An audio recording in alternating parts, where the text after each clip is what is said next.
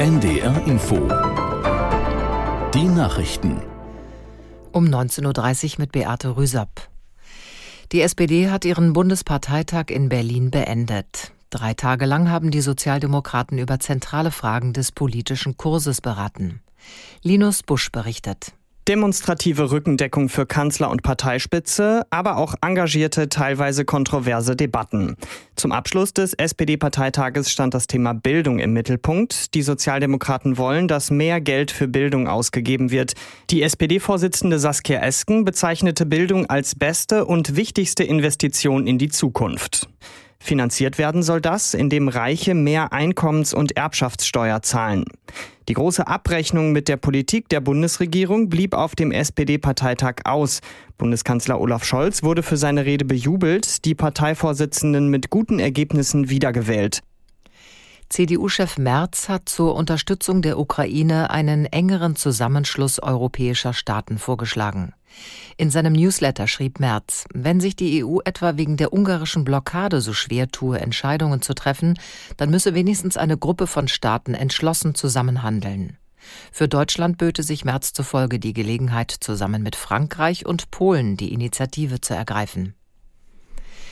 In Argentinien ist der neue Präsident Milei vereidigt worden.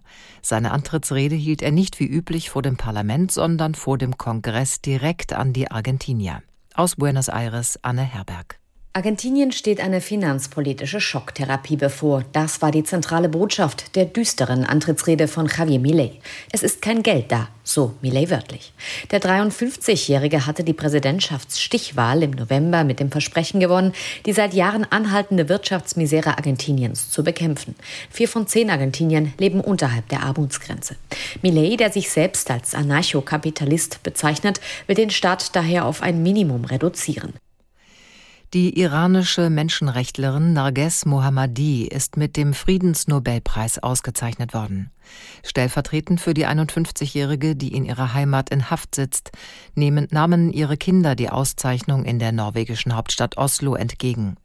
Sie erhielt den Preis für ihren Kampf gegen die Unterdrückung der Frauen im Iran. In der schwedischen Hauptstadt Stockholm überreichte König Karl Gustav die Nobelpreise für Literatur, Medizin, Chemie, Wirtschaftswissenschaften und Physik. Das Wetter in Norddeutschland. Nachts wechselnd bewölkt mit etwas Regen bei 8 bis 3 Grad. Morgen bewölkt und zeitweise regnerisch bei 5 bis 9 Grad. In Niedersachsen stürmisch. Die weiteren Aussichten. Dienstag unbeständig bei 3 bis 8 Grad, am Mittwoch zeitweise Regen, später teils Schnee 3 bis 7 Grad. Das waren die Nachrichten. NDR Info Ausland. Das Magazin.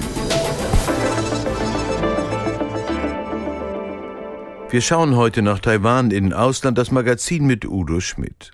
Dort auf der von der Volksrepublik China bedrohten Insel wird in einem Monat gewählt.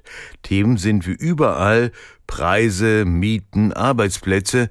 Thema ist aber auch natürlich die Bedrohung durch China und Xi Jinping.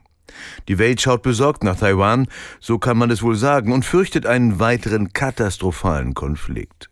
Dazu gleich mehr unter anderem im Gespräch mit unserer Korrespondentin.